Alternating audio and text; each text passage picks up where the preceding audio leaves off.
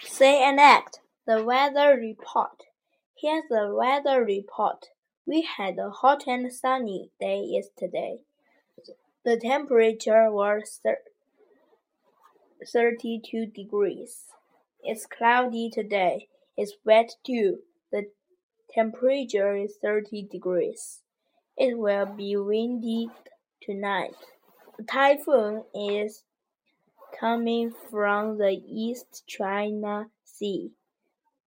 We will have heavy rain and strong winds tomorrow. The, the temperature will be 28 degrees.